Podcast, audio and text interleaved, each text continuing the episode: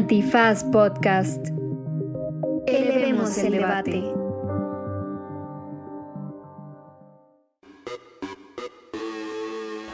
Buenos días, buenas tardes, buenas noches, bonita madrugada o cualquiera que sea los tacos que se esté usted antojando en este preciso momento.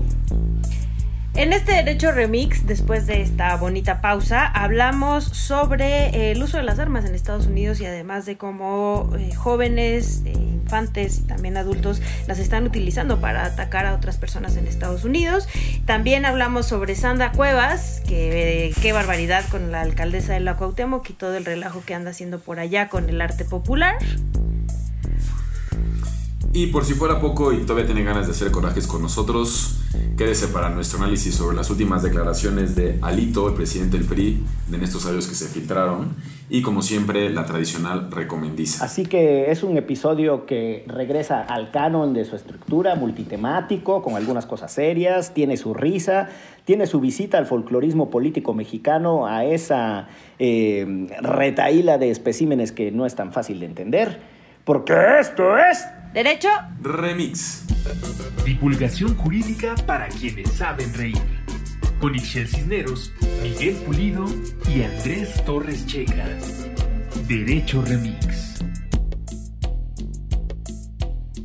Pues bienvenidas, bienvenidos, bienvenides a una emisión más de este su podcast de divulgación jurídica favorito, Derecho Remix, que después de una pequeña pausa en la que, por cierto, no los dejamos soles, les dejamos con unos especiales que habíamos preparado, pero hemos llegado a su octava temporada, 176 episodios normales, más una retaíla de especiales.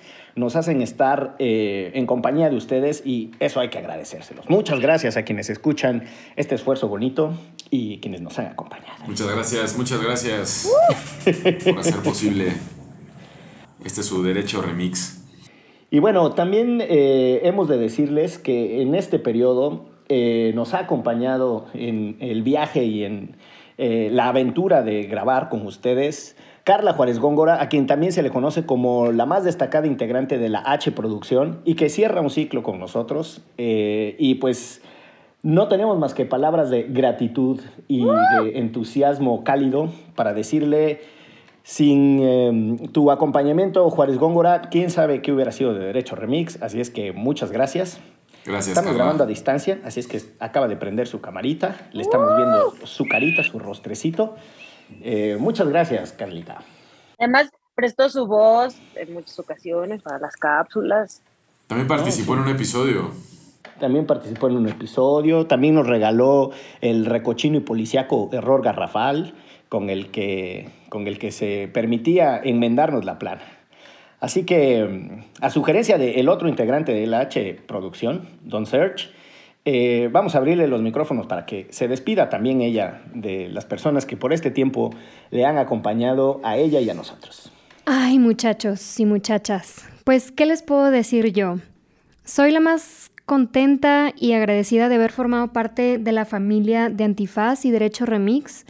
Em, este es un proyecto muy bonito que me deja muchos aprendizajes, crecimiento y anécdotas. Y pues también le agradezco a la audiencia, que es una audiencia muy, muy chida.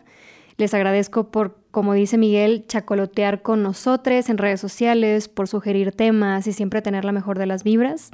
Ya siento que los extraño y sé que nos seguiremos viendo muy pronto. Muchas gracias otra vez. Les quiero y les deseo la mejor de las suertes. Gracias. Somos bien divertidos. A ver qué errores garrafales te regala, te regala Miguel.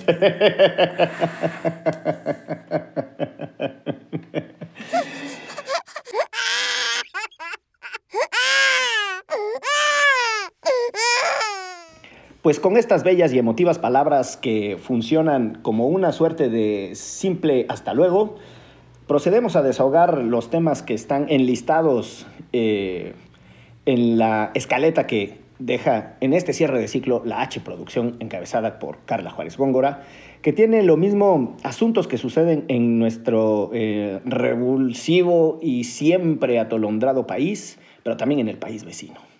¿Les parece que empecemos por el, por el tema que aquí nos pusieron, que es el de, eh, por enésima ocasión, el debate sobre las armas en los Estados Unidos, a propósito de un tiroteo eh, ejecutado por un chico, si mal no estoy, de 18 años eh, en Houston, Texas.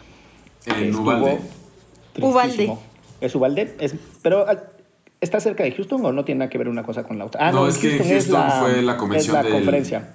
Fue la conferencia del NRA días después del, de la- del tiroteo en esta, en esta escuela en, en- en Texas.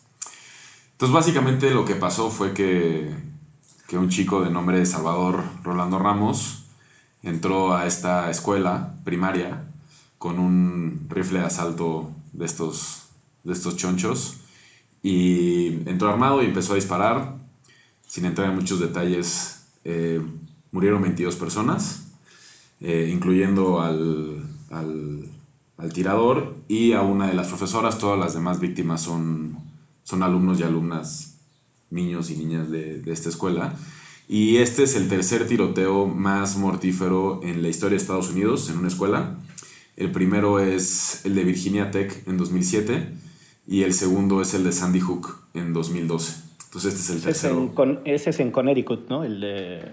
Sí, el de Sandy Hook. Y este es el tercero, más violento y, y bueno, se une a la lista larga, desafortunadamente, de tiroteos en escuelas en Estados Unidos. Que más era su escuela, ¿no? Este, y lo que se sabe es que en cuanto él cumple 18 años, va y compra varias armas y se toma fotografías con ellas en redes sociales.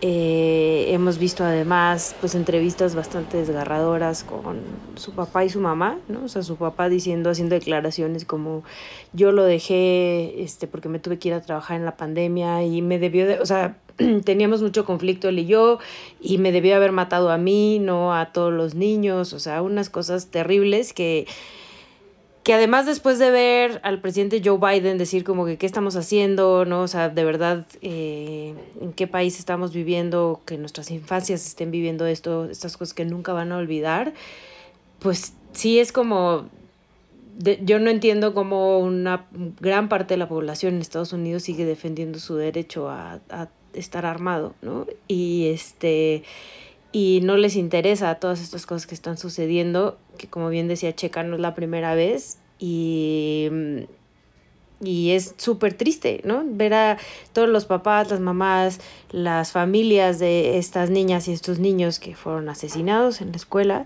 eh, en una además una comunidad primordialmente latina y mexicana específicamente, ¿no? Con muchos migrantes mexicanos que fueron asesinados por un exalumno de su propia escuela, ¿no? Así, sin más. Ya alguna vez habíamos hablado sobre el debate de las, bueno, sobre el debate basado en el derecho a la posesión de armas en los Estados Unidos y la conocida segunda enmienda de aquel lado del río Bravo y la complejidad que tiene y cómo ha venido derivando en distintas cosas. Eh, si mal no estoy, Checa compartió en aquella ocasión eh, como una de las recomendaciones el podcast de, eh, de More Perfect, en el que cuentan y explican la evolución de cómo la Asociación Nacional del Rifle terminó metiéndose poco a poco y quedándose con una estructura que era con fines únicamente deportivos y se quedó con, con esta locura de, eh, de milicianos que creen que su derecho a portar armas tiene que ver con no tener un gobierno represor y que esa es la razón por la que Estados Unidos no se ha convertido en una dictadura. Y entonces hay una aproximación histórica, ideológica, eh, que coincide con la narrativa de, de los Estados Unidos como un país que hace que sus ciudadanos estén organizados de tal forma que siempre impiden que haya poderes tiránicos desde el gobierno, ¿no? Y eso se enraiza ahí de manera muy complicada. Sí, eh, bueno, era mi recomendación de hoy, pero la, la re- recomiendo. Es que es un, muy buen, es un muy buen podcast porque te junta todo. acabas de quemar su recomendación. No, no, está bien, ahorita se me ocurre, se me ocurre algo más. No, sí es de More Perfect y se llama The Gun Show, ¿no? Como el espectáculo de las armas. Y algo muy interesante es que durante muchísimos años, o sea, prácticamente toda la historia de la constitución gringa, esta segunda enmienda no es controversial. O sea, esto se vuelve mucho más controversial a partir de los años 60, en realidad.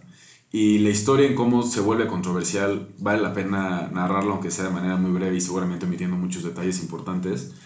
Pero durante los años 60 en Estados Unidos está el movimiento de derechos civiles eh, y políticos, ¿no? liderado por estos personajes como Martin Luther King, también como Malcolm X y como este grupo político que se llama las Panteras Negras, ¿no? No Wakanda, sino las Black Panthers. y alrededor de toda esta violencia policial en contra de las personas negras, que es algo que es un tema recurrente en Estados Unidos y lo seguimos viendo hoy, pues en aquel entonces, en los años 60, eh, las Panteras Negras reinterpretan esta segunda enmienda y dicen, espérame tantito, el derecho a portar armas también es mi derecho para poder estar armado, dado que considero que las policías no me están defendiendo. Entonces son las Panteras Negras las que empiezan a armarse, eh, sobre todo en los barrios de Oakland, eh, San Francisco, en California, para defenderse de las policías y también poder estar armados y poder hacer frente a esta brutalidad policíaca. Y de hecho, en 1967, hay un senador republicano de nombre Don Mulford que pasa una ley en el estado de California que se llama la ley Mulford para restringir el uso y el poder cargar armas, eh, o sea, de, uso, o sea, armas de manera pública, perdón, sin un, sin un permiso. Y de hecho, a esta ley eh, se le suma la Asociación del Rifle Nacional, o el National Rifle Association, el NRA, y el que es entonces gobernador de California es Ronald Reagan y firma esta ley. O sea, cuando se empieza a discutir este rollo de portar armas en público en Estados Unidos, es un ejercicio de protesta por parte de la población negra que se siente vulnerada e insegura en su país. Y son los mismos republicanos los que dicen, hey, parece tantito, no podemos andar por la calle eh, portando armas como cualquier cosa, tiene que haber un control a la aportación de armas que es hoy el debate que el mismo NRA y los mismos republicanos se niegan a tener.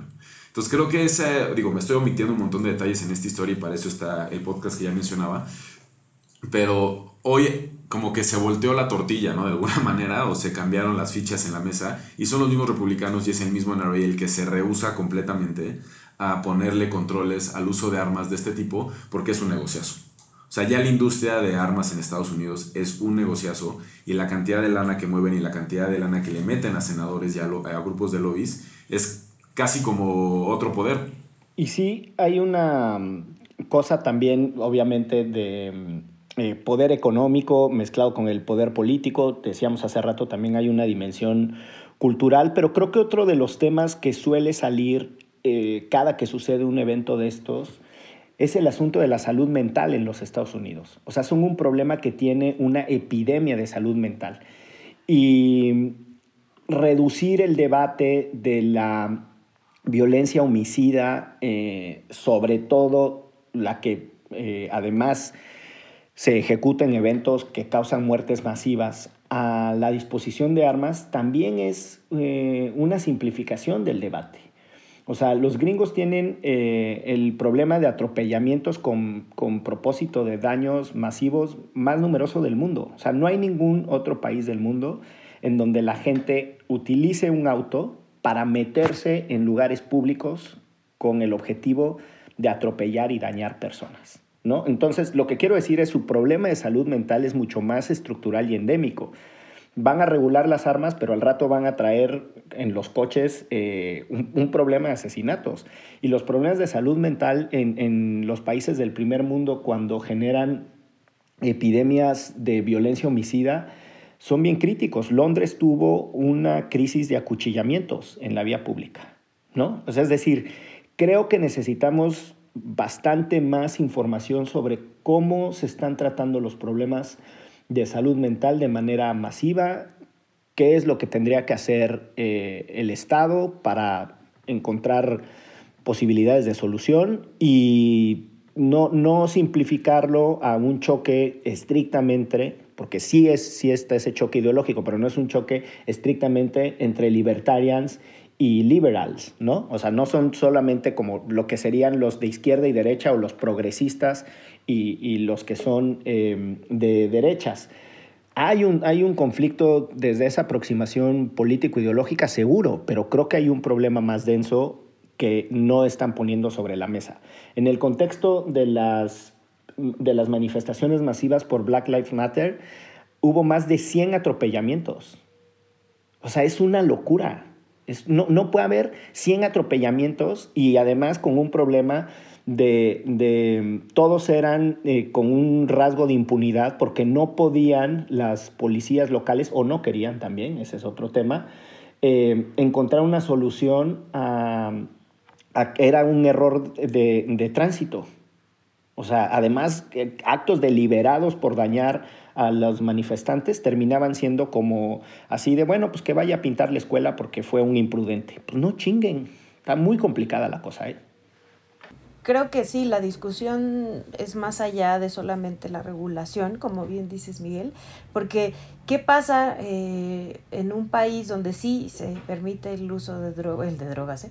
sí se permite este, el uso de armas, pero pues tienen muchos conflictos, ¿no? Muchos conflictos personales que que me cuesta mucho trabajo pensar en, en otros países donde haya este tipo de, de, violencia, ¿no? En jóvenes, en infancias, porque también hemos visto a niños y niñas, ¿no? Con sus pistolas. Justo veía una Em, serie de fotografías de un fotógrafo, no me acuerdo el nombre, pero ahorita lo busco, que era justo como las familias presumiendo sus armas, una cosa tremenda, ¿no? O sea, la cantidad de armas que tenían las familias y además las infancias ahí al lado de las armas, felices, posando con sus papás, con deja tú una pistola, ¿no? O sea, 35 pistolas, no sé cuántos rifles, este, metralletas, que dices, ¿qué onda? O sea, en qué momento una sociedad se convirtió en esto donde digan lo que digan, es pura violencia. O sea, esas armas se utilizan para matar, ya sea personas o animales, no hay mucho más, ¿no? Entonces se les está enseñando a toda una generación ya históricamente que eso está bien. Yo nada más lo que añadiría a todo esto es que también hay toda una narrativa como cuando la persona es una persona, no sé, blanca o racializada como blanca, se habla mucho de un tema de salud mental y cuando las personas son racializadas hispanas o negras o asiáticas, se habla de otros problemas endémicos y que hubo muchísimos comentarios muy racistas alrededor de, del tiroteo porque quien lo cometió es una persona de origen, de origen este, latinoamericana, ¿no? Y la segunda cosa que mencionaría es que, bueno, eh, yo tengo una prima que es profesora en una secundaria en Texas, eh, en Fort Worth, y hablando con ella el fin de semana, como me decía, bueno, las cosas son horribles, eso ya lo sabemos, y justo me decía que, bueno, Ubalde había tenido una... Tienen capacitaciones recurrentes con policías que, llegas que llegan a decirles qué hacer en caso de un tiroteo. Imagínate, eso ya habla como de un estado de podredumbre muy cabrón, ¿no? Eh, qué hacer en caso de que hay un tiroteo y entonces que tienes que ser valiente y que tienes que no este proteger a los niños y que tienes que ¿no? Eh, tienes que llegar armada. Entonces mi primo me decía, pues que les decimos a los policías que nosotros no podemos ir armadas a las escuelas. Y las policías les dicen, no, o sea, no armados de rifles, pero sí tienen que llevar su gas pimienta, ¿no? Su pepper spray. Es como, ¿qué vas a hacer con un gas pimienta enfrente de un tipo que entra con una R15 cuando tienes que defender a un salón con 30 niños de 12 años? O sea, también ahí hay como todo una, un control de daños terrible que se está haciendo en Estados Unidos en cómo poder controlar esas cosas.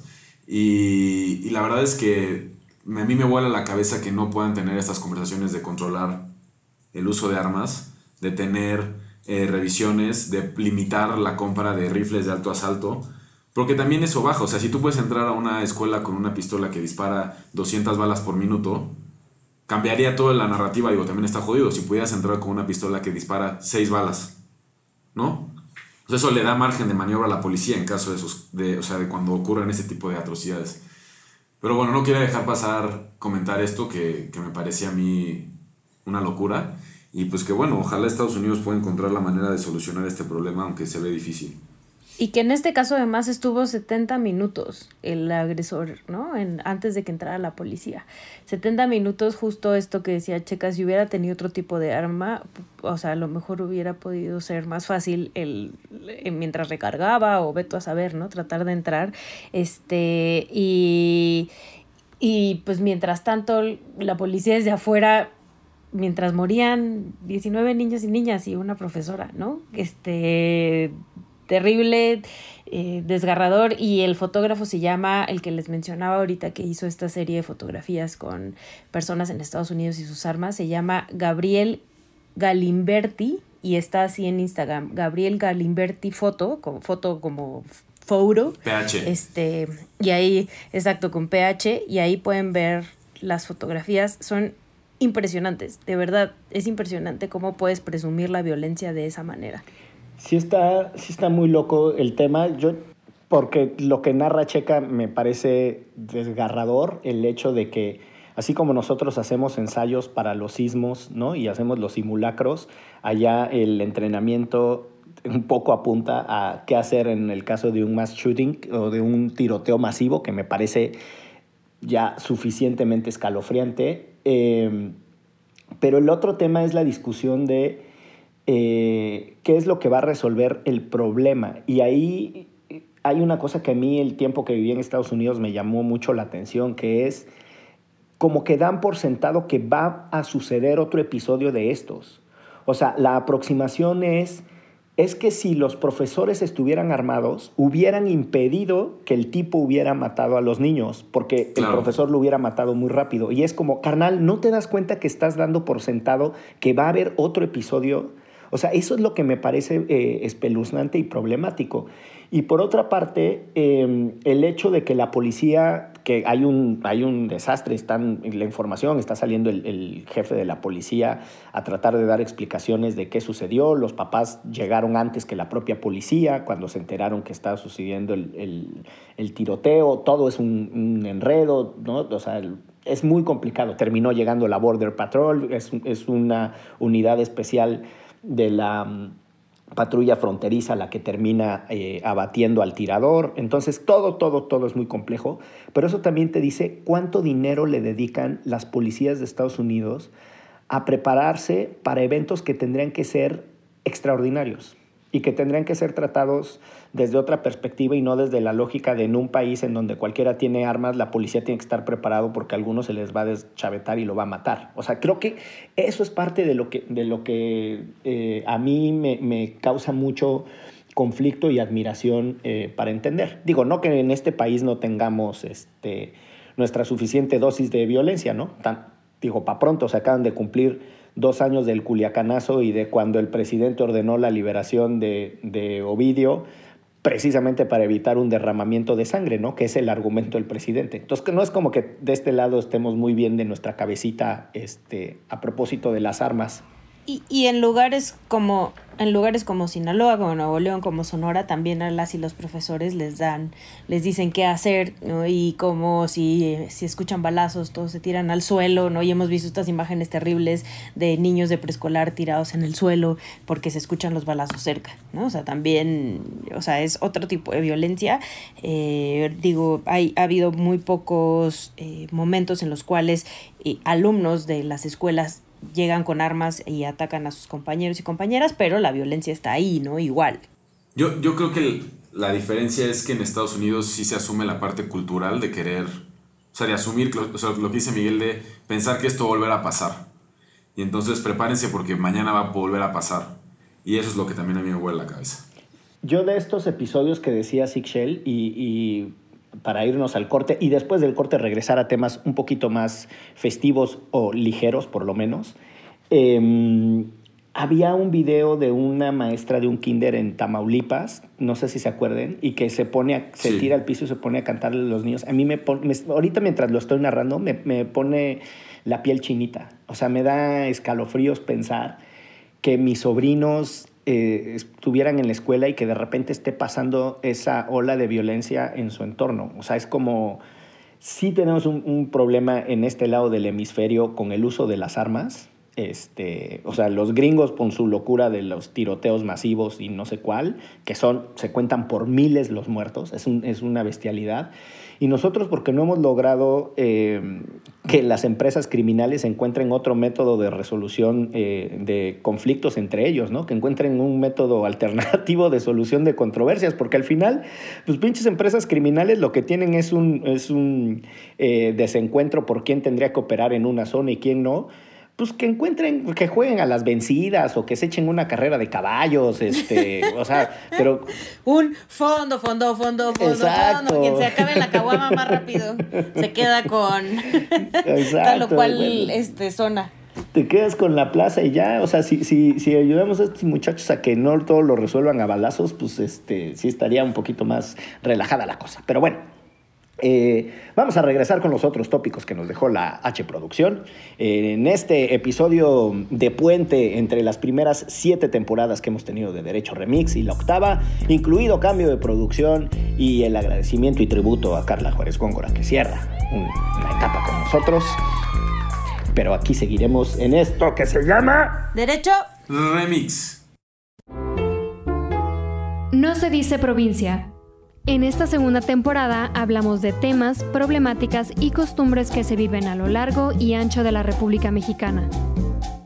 Conversamos con personas de distintos lugares para contrastar posturas e imaginar diferentes escenarios a través de un mismo tema. Costas, pueblos originarios, fronteras y barrios. Espacios que muchas veces solo imaginamos pero no conocemos. No se dice provincia. Disponible en cualquier plataforma para escuchar podcast. Pues regresamos a una emisión más de su podcast favorito de divulgación jurídica para los que saben reír, Derecho Remix. Que no, no hemos reído tanto, ¿eh? La verdad. Bueno, pero en este bloque es el que se tiene que preparar para reírse. Porque vamos a hablar de la, de la alcaldesa que más memes nos ha dado durante la política reciente y no es Clara Brugada, es Sandra Cuevas. Este, ya que digo, a Clara Brugada no le tocaron la época de memes, pero creo que también Sí, hubiera fácil. tenido varios en su Y repertorio. Juanito, o sea, hubiera sido una, una ola de memes muy divertida. Y Juanito, claro, sin duda. Pero bueno, ahorita sí Sandra Cuevas nos tiene a todos, bueno, muy molestos los que vivimos aquí en la Ciudad de México por sus políticas como de limpieza social, parecen, en la, en la delegación Cuauhtémoc. Pero además se metió en un montón de problemas. ¿Se acuerdan que le iban a inhabilitar por un tema con los policías? Por agredir a unos policías. Hazme el chingado favor. por agredir a unos policías. Eh, pues bueno, acaban de anunciar que también la van a como volver a inhabilitar un año. Eh, por, inhabili- por cerrar el Deportivo Guelatao sin fundamento y de manera dolosa. Es un documento que ya circula en redes sociales y habrá que ver si se apela o no. Pero pues bueno, Sandra Cuevas de nuevo en el ojo del huracán. Y la verdad es que sí se ve bien triste la Cuauhtémoc, este, digo, yo soy de Coyoacán, pero trabajo por allá. Se ve bien triste sin los letreritos de, de los espacios públicos, porque son espacios públicos, porque están en la banqueta, esos lugares donde venden comida. Y la gráfica popular se está perdiendo y empezó con los espacios, o sea, como con estas casitas donde cocinan tortas y tacos que normalmente tenían estos rótulos este de gráfica popular padrísimos una tortota deliciosa este que se te antojaba comer saliendo del metro eh, borrándolos todos y poniendo como pues sí de metal y solamente el logo de la delegación. Pero ya también ha habido varias denuncias de murales no que ha- había en mercados y en algunos espacios públicos de artistas eh, también muy chidos que los borraron y los pintaron de blanco, de café, de, ¿no? O sea, estas cosas estamos, como bien dices, borrando a la ciudad. ¿Y en qué momento, no sé, el otro día hablaba con, bueno, alegaba con un güey en Twitter que en su mismo timeline, eh, sí, en su mismo timeline defendía a esta mujer y defendía a Felipe Calderón. O sea, neta es como, güey, ya no sé ni por qué estoy hablando contigo. No mereces cinco minutos de mi tiempo. Sí, no.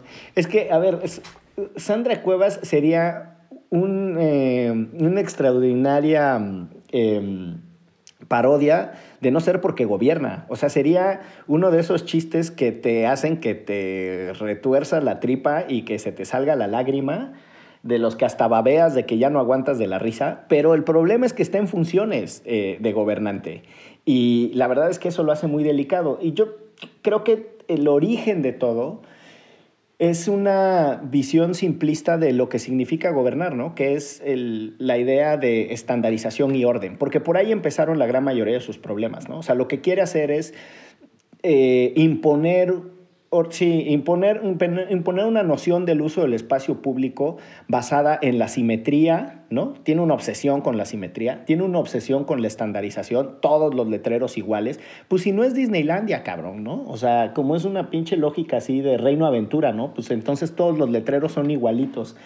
Em, y, esa eh, obsesión en realidad lo que refleja es su profundo desprecio por uno, la diversidad y dos, las clases populares, ¿no? Porque parte de su rencor es contra las clases populares. O sea, tenía una obsesión con quitar eh, taqueros y comerciantes ambulantes, pero en el contexto de la pandemia les autorizó a los restaurantes que utilizaran espacios en las calles. Ahora, yo prefiero que los restaurantes usen espacios de las calles y no las banquetas, ¿no? O sea, si me das a escoger entre sustituir la superficie de rodamiento de más coches y más coches y más coches por lugares donde la gente pueda comer al aire libre y tener plantas y macetas y más contacto con la ciudad, pues yo prefiero lo segundo.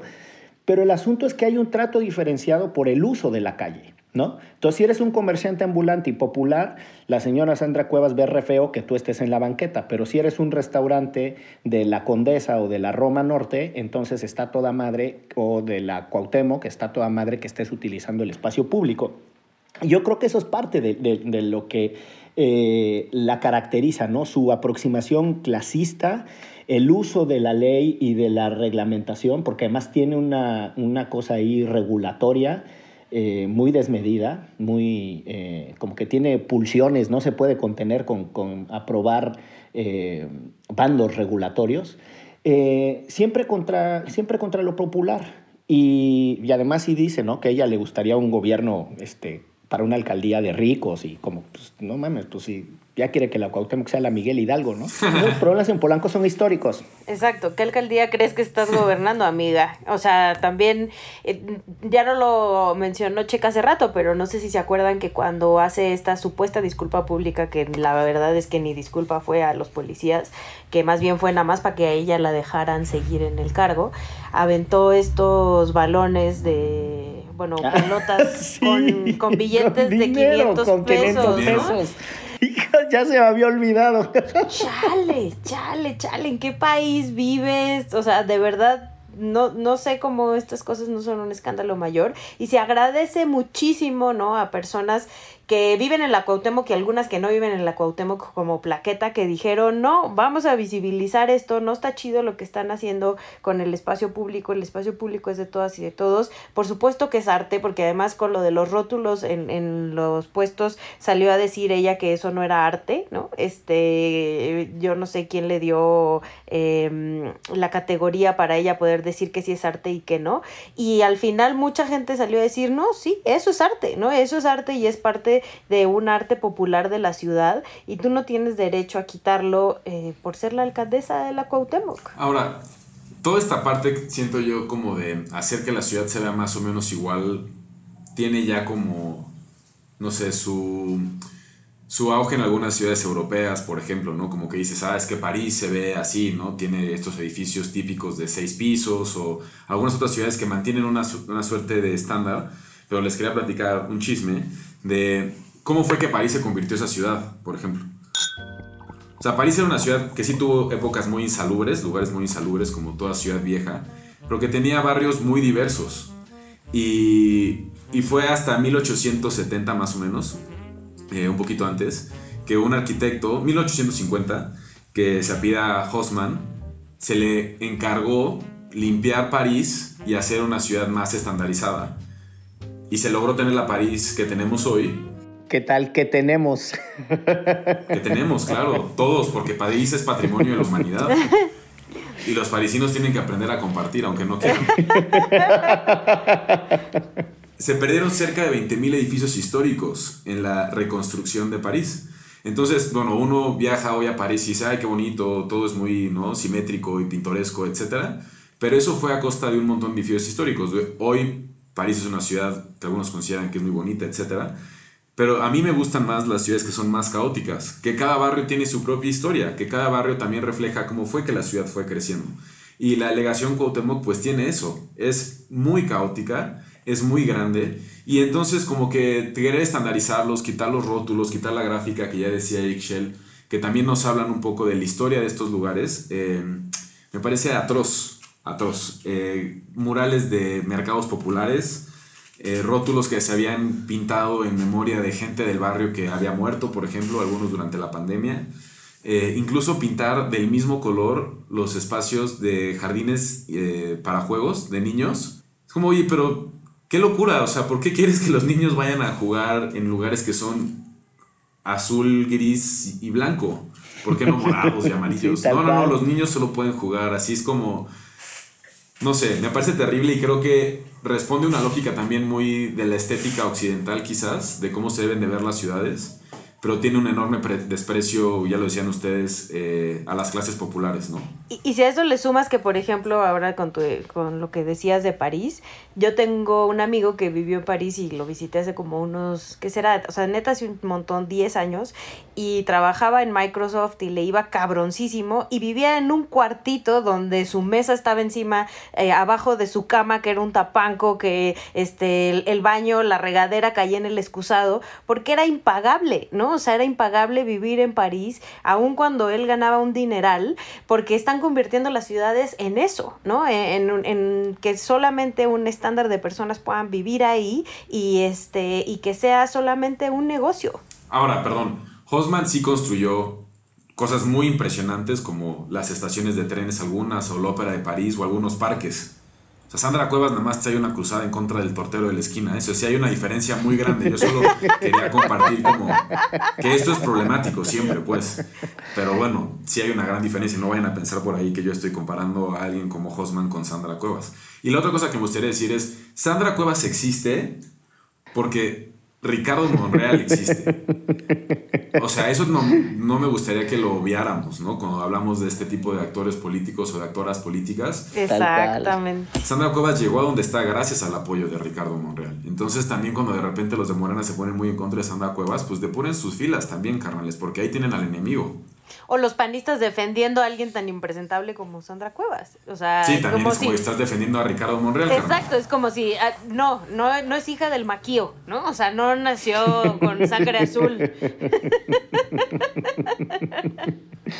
Oye, ahorita que Ixchel decía que el departamento de su amigo en París tenía una mesita y eh, abajo de la mesa y eh, después este, un librero dentro de la estufa y así.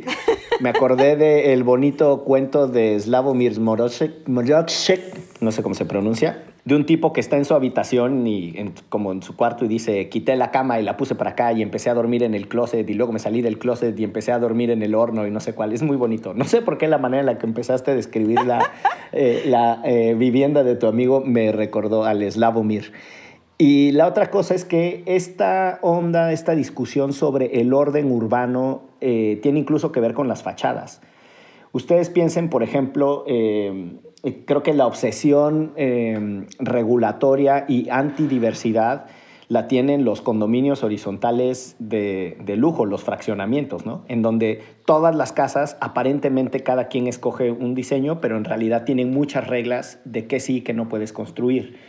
Eh, yo entiendo que haya una lógica de poner eh, alturas límite a los edificios y tal, pero no estoy tan seguro que lo que estaban haciendo en el caso de los vendedores ambulantes, el conflicto con la policía, el tema de pintar los parques y todo igual, y, lo de los rótulos, que en su conjunto es esta obsesión eh, estandarizante de, de la señora Cuevas, sea el tipo de orden urbano que necesitamos. ¿no? Este, hay, hay un libro de, de, Carlos Santiago Nino muy viejito, eh, pues sí, porque Nino ya se murió, ¿verdad? Nino se murió por ahí del 94, estaría cabrón que siguiera escribiendo, pero este que es un filósofo, era un filósofo jurista argentino y su libro se llama Un país al margen de la ley.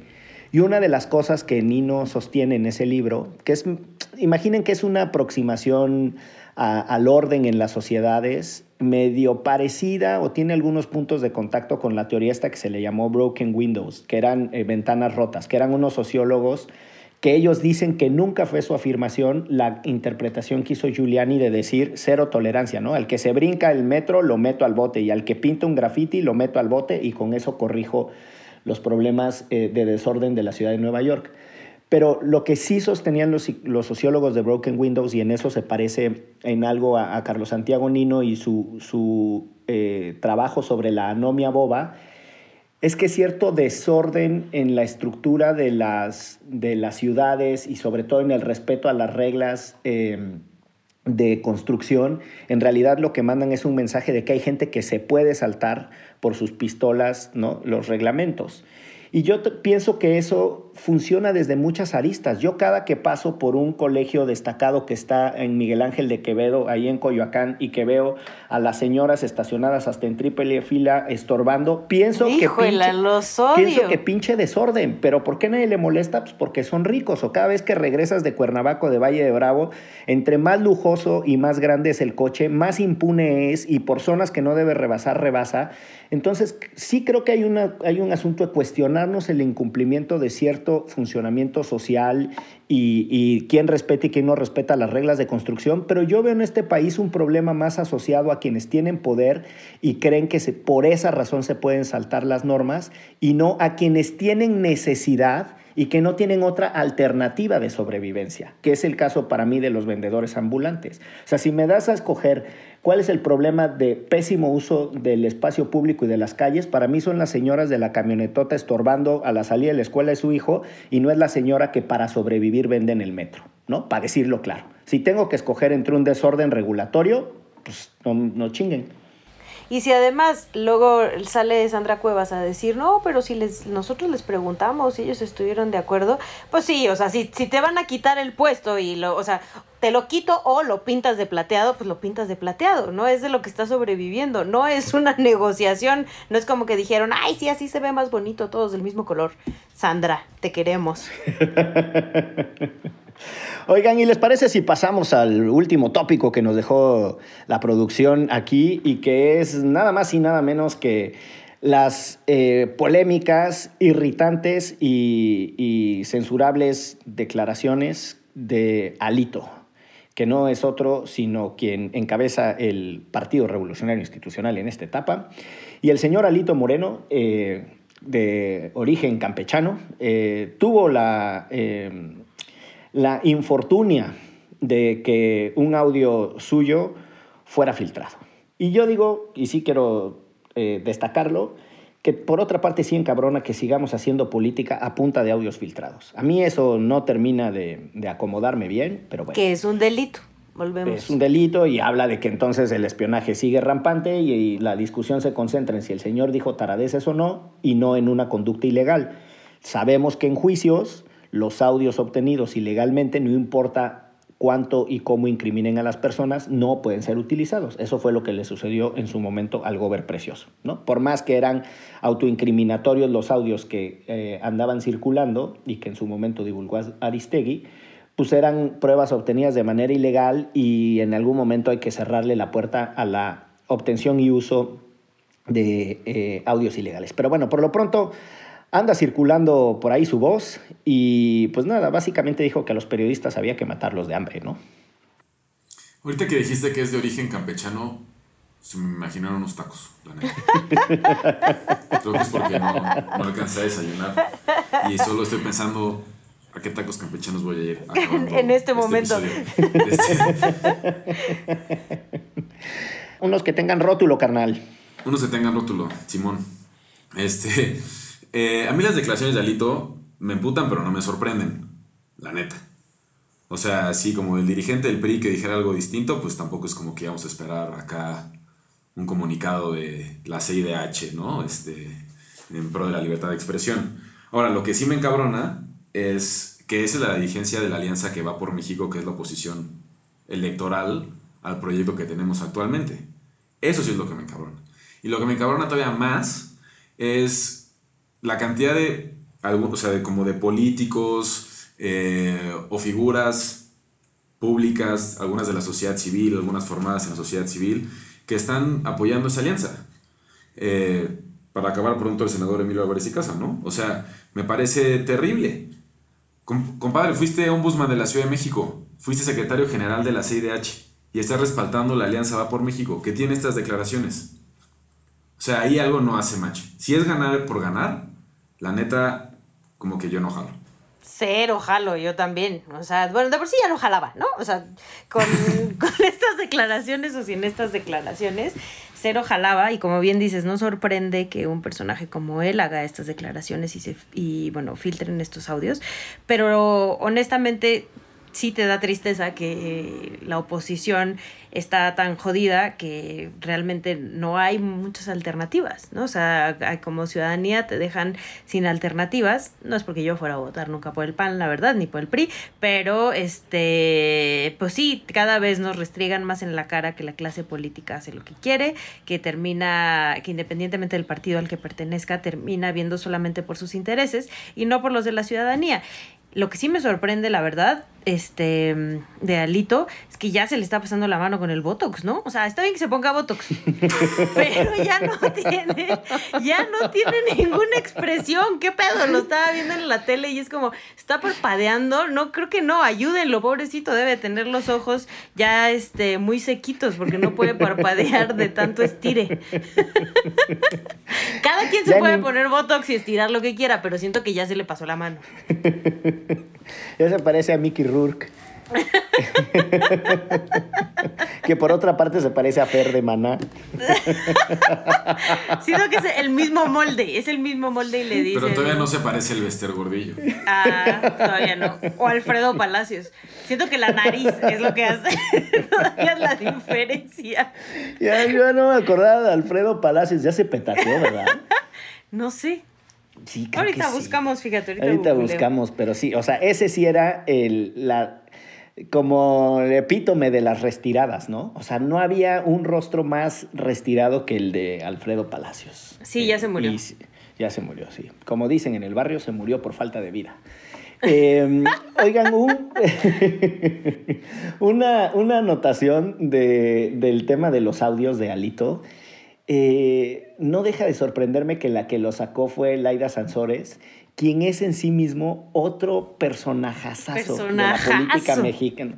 O sea, yo no creo que haya alguien que con tal nivel de impunidad haya militado en todas las causas, en todos los partidos, fue, subió. O sea, además Laida es, es hija de, un político eh, muy polémico de, su época, pero un priista connotado.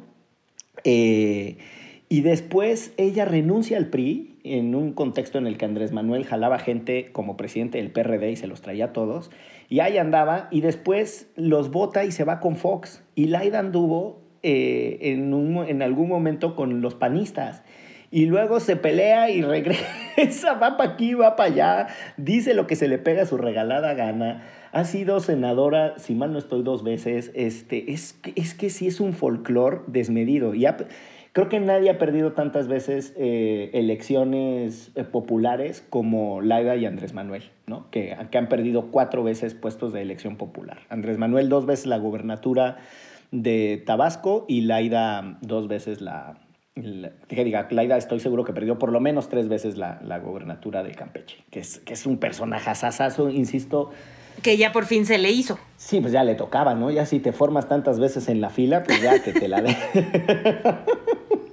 es esa señora así que quiere, ay, ya hagamos la gobernadora, porque si no. ya, por favor. Ser que nos, que nos eche algún hechizo. Pues muy bien, si les parece, pasamos a la gustadísima sección de la recomendiza. Eh, y por cierto, me da mucho gusto, aunque sea eh, por esta vía, volverles eh, a escuchar. Ya pronto, la siguiente semana, regresamos a cabina. Porque ustedes no están para saberlo ni nosotros para contarlo, pero el señor Pulido anda de vacaciones. ¿verdad? Se dio chancita de pelarnos un ratito, pero anda de vacaciones y además anda de vacaciones lejos, lejos, lejos. Ni para ni pa vernos más allá de por el Zoom. No, no, no, no hay manera. Estoy en, otro uso horario. Eh, ese uso horario va con H, ¿eh? por si ustedes no lo sabían. Pues no lo sabe usar. Este, pues vamos con la recomendiza, muchachos. Este, ¿quién se arranque? Si quieren yo. Ah, bueno, no, no, no, Bueno, la verdad sí, porque no quiero que me lo ganes. ¿Qué tal que ah. traes la misma que yo? Caray.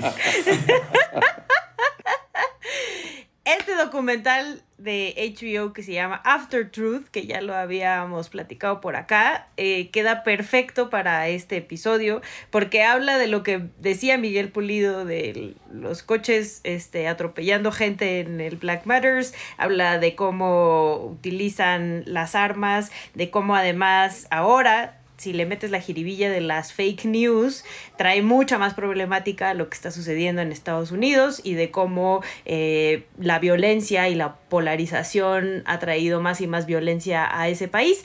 Está en HBO, de verdad está bien, bien, bien, bien bueno. Véanlo, un gran documental que les va a dar como un panorama general de por qué los gringos están como están.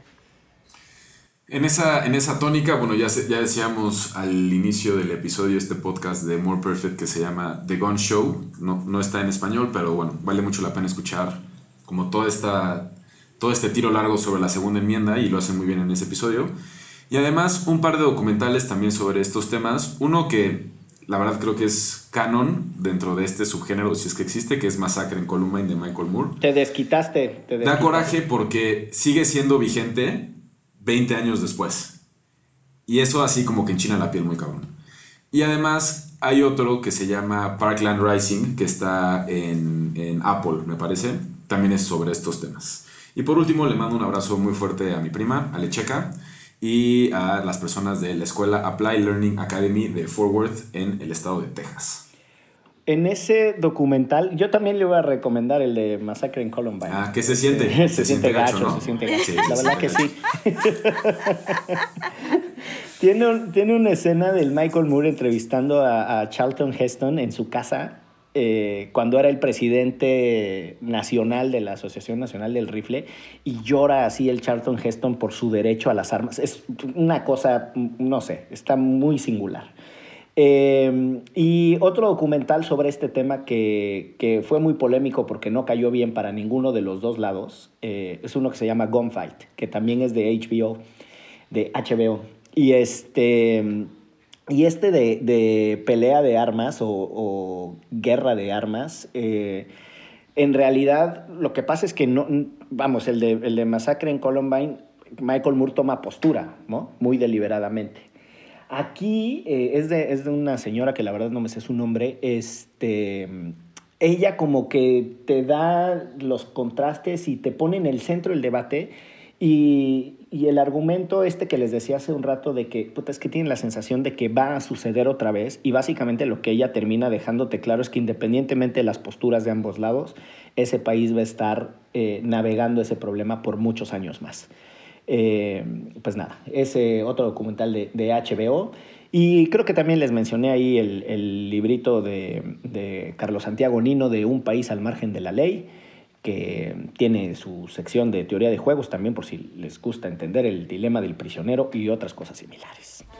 Y sin nada más en el tintero por desahogar y reiterarles nuestra gratitud por escucharnos y a la mismísima Carla Juárez Góngora por el tiempo que nos acompañó en la producción. Si les parece, nos despedimos de esto que se llamó con la música de las golondrinas. Derecho Remix. Divulgación jurídica para quienes saben reír. Con Ixel Cisneros, Miguel Pulido y Andrés Torres Checa. Derecho Remix.